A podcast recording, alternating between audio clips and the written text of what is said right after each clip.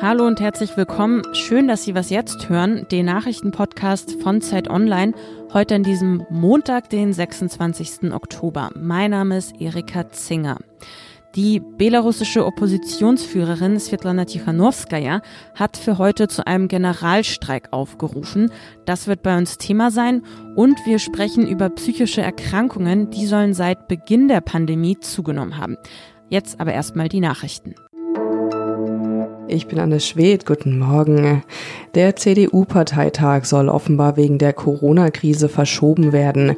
Medienberichten zufolge will CDU-Chefin Annegret Kramp-Karrenbauer den Parteigremien heute einen Rahmen für das weitere Vorgehen vorstellen. Eigentlich sollte das Delegiertentreffen am 4. Dezember stattfinden und eigentlich sollte an dem Tag auch ein neuer Parteivorsitzender gewählt werden. Sollte auch zu einem späteren Zeitpunkt keine Präsenzveranstaltung möglich sein, könne der Parteitag digital digital stattfinden, heißt es. Die CDU-Spitze hatte gestern mit den drei Nachfolgekandidaten über das weitere Vorgehen beraten. Die konservative Richterin Amy Coney Barrett könnte heute für den freien Posten am obersten Gericht der USA bestätigt werden. Der Senat stimmt heute über sie ab und dort haben die Republikaner die ausreichende Mehrheit. Gestern hatten die Republikaner bereits letzte Einwände der Demokraten überstimmt. Am Wochenende demonstrierten Tausende bei einem Frauenrechtsprotest gegen die konservative Richterin. Sie befürchten, dass Barrett das Recht auf Abtreibung in den USA schwächen könnte. Redaktionsschluss für diesen Podcast Podcast ist 5 Uhr.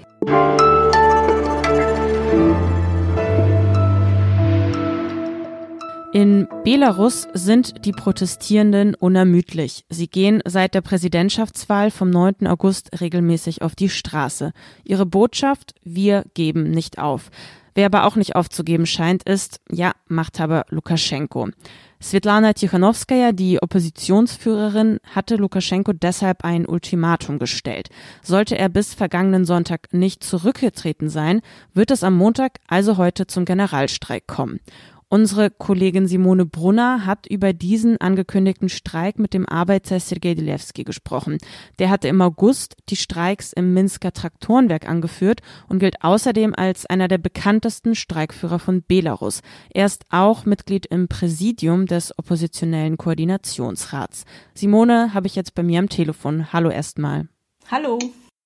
Seit Wochen gibt's ja jetzt schon die Proteste gegen Lukaschenko. Es hat auch schon vereinzelte Streiks gegeben. Welche Erwartungen hat denn jetzt aber Delevski an den Generalstreik? Also er glaubt daran, dass ab Montag die größten Betriebe des Landes stillstehen werden. Er geht davon aus, dass ein großer Teil der Arbeiterschaft äh, streiken wird.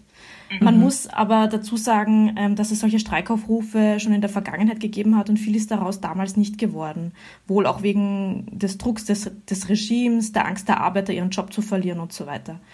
Diliewski argumentiert aber, dass jetzt diese Streiks besser organisiert sind und besser vorbereitet sind und dass man sich da jetzt mehr erwarten kann. Spannend ist aber auch, finde ich, eine andere Frage. Also ähm, inwiefern sich diese Proteste wirklich auch auf Zuruf von außen steuern lassen. Also wie du schon gesagt hast, hat Tichanowskaja zu diesem Generalstreik aufgerufen. Die Proteste in Belarus haben sich aber bisher auch vor allem dadurch ausgezeichnet, dass sie immer sehr dezentral und führungslos waren. Also egal, was mit den Protestführern, wenn man sie so nennen will, ähm, passiert ist, ob die jetzt ins Ausland gezwungen wurden oder ob die inhaftiert wurden. Deswegen ist diese Frage spannend, ähm, ob sie jetzt wirklich auch diesem ähm, Streikaufruf von Tichanowskaja folgen werden. Hm. Es scheint ja jetzt auch so, dass ja ein wirtschaftlicher Stillstand das letzte Druckmittel zu sein scheint gegen Lukaschenko. Warum ist das so? Ne, die Staatsbetriebe sind also das, das große wirtschaftliche Rückgrat vom System Lukaschenko. Lukaschenko hat ja ähm, in den 90er Jahren anders als andere ähm, postsowjetische Staaten also nicht so eine große Privatisierung durchgeführt, beziehungsweise die Privatisierung sogar mehr oder weniger gestoppt. Auch heute werden noch 70 Prozent ähm, der Wirtschaft vom Staat kontrolliert. Und da gehören natürlich diese großen Staatsbetriebe dazu, wie eben das Minsker Traktorenwerk, in dem Dilewski gearbeitet hat, oder der große Kali-Produzent Belarus Kali. Und diese Arbeiter galten eigentlich immer als Lukaschenko loyal, aber dort ist auch die Unzufriedenheit gewachsen. Hinter diesem Generalstreik steckt natürlich die Idee, also wenn jetzt der Druck der, der Straße, der Proteste Lukaschenko nicht zum Einlenken bewegt hat, dann tut es vielleicht der Druck der Wirtschaft. Du hast das äh, schon angesprochen. Dilewski lebt seit kurzem im polnischen Exil mit seiner Familie. Ich habe da kürzlich auch Zahlen gelesen. Da heißt es, dass ähm, 10.000 Menschen aus Belarus seit dem 1. September nach Polen ausgewandert sein sollen und viele andere 1.000 und 100 auch in die umliegenden Länder Ukraine, Litauen und Lettland. Man sieht auch auf den Straßen ja, dass die Zahl der Protestierenden schon kleiner wird. Wie schätzt du das jetzt ein? Zeigt sich hier, dass die Zermürbungstaktik von Lukaschenko doch Wirkung hat? Also ich glaube, die Zeit zeigt sicher seine Wirkung und viele Leute, das stimmt, also sind ins Ausland geflohen. Ich glaube, es ist auch ein sehr, sehr harter Kern, der da geflohen ist. Auch viele ähm, IT-Unternehmer sind mhm. ins Ausland geflohen.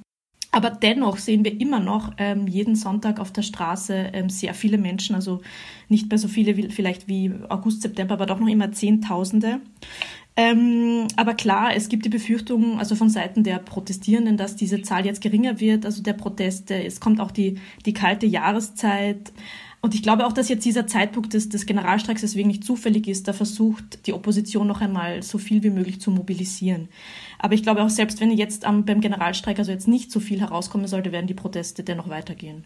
Simone, ich danke dir fürs Gespräch.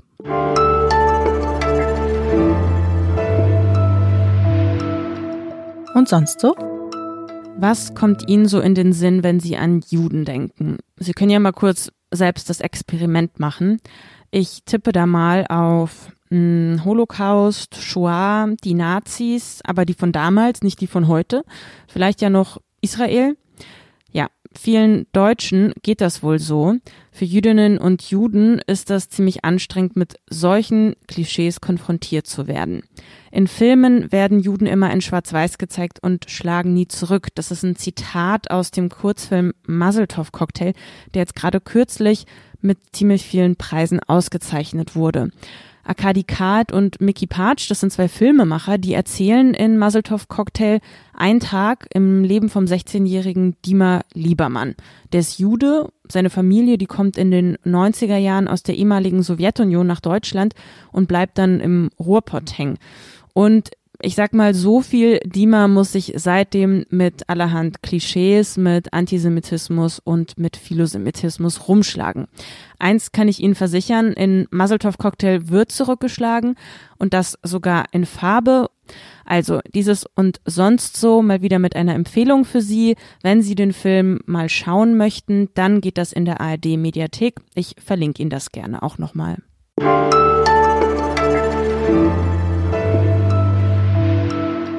Schwere Wochen liegen hinter vielen von uns. Die Corona-Krise, Isolation, eingeschränktes Leben und die Folgen, die können langfristig sein. Überforderung durch Homeoffice, Kurzarbeit oder Schulschließungen. All das kann bestehende psychische Erkrankungen verstärken oder gar erst auslösen. Neueste Zahlen zeigen jetzt, in der Corona-Krise ist die Zahl der psychischen Erkrankungen gestiegen.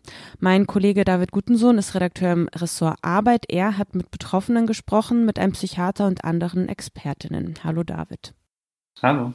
Du hast dir jetzt diese ersten Erhebungen hm, zur psychischen Verfassung in der Corona-Krise angeschaut. Was wird denn da deutlich? Ja, die Zahlen, die zeigen deutlich und die Studien, dass Depressionen, Angststörungen und auch andere psychische Erkrankungen seit der Pandemie stark zugenommen haben. Es gibt da eine Krankenkasse, die hat sich ihre Zahlen mal genauer angesehen und dabei festgestellt, dass die Zahl der Krankmeldungen aufgrund psychischer Diagnosen seit der Pandemie im Vergleich zum Vorjahreszeitraum um 80 Prozent gestiegen sind.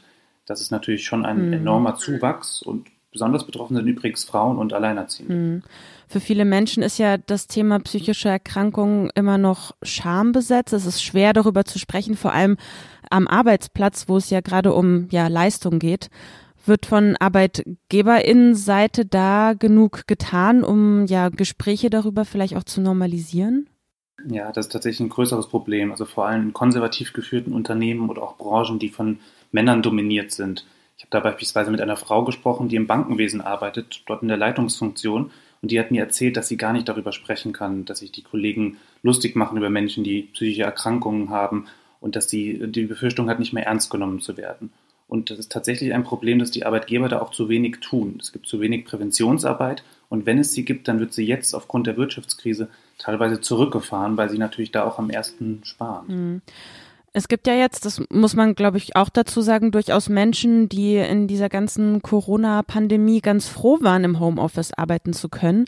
Kann man da jetzt so pauschal sagen, dass Homeoffice per se psychische Erkrankungen bedingt oder verstärkt? Das kann man nicht. Also das hängt tatsächlich immer stark von den Lebensumständen der einzelnen Personen ab. Also Eltern, die beispielsweise im Homeoffice arbeiten und dann noch das Homeschooling machen müssen, die sind natürlich stärker betroffen. Mhm oder auch Alleinstehende, die dann zu Hause leben und wenige soziale Kontakte haben. Bei denen können sich psychische Probleme tatsächlich verstärken. Es gibt aber auch die, die von dieser Flexibilität zu Hause profitieren, die jetzt weniger Druck haben oder auch die, die schon erkrankt sind, aber jetzt im Homeoffice sind und ganz froh sind, dass sie eben nicht mehr ständig Ausreden finden müssen, die sich nicht mehr verstecken müssen und so unter Druck leiden. Und für die verbessert sich die Lage dadurch mhm. tatsächlich auch. Ich danke dir, David. Ja, sehr gerne. Das war's auch wieder mit dieser Was jetzt Folge. Am Nachmittag hören Sie dann unser Update, wenn Sie denn mögen. Schreiben Sie uns gerne an wasjetzt@zeit.de, wenn Sie Fragen haben oder Anmerkungen, Anregungen. Ich wünsche Ihnen jetzt einen guten Start in diesen Oktobertag. Mein Name ist Erika Zinger. Tschüss und bis bald.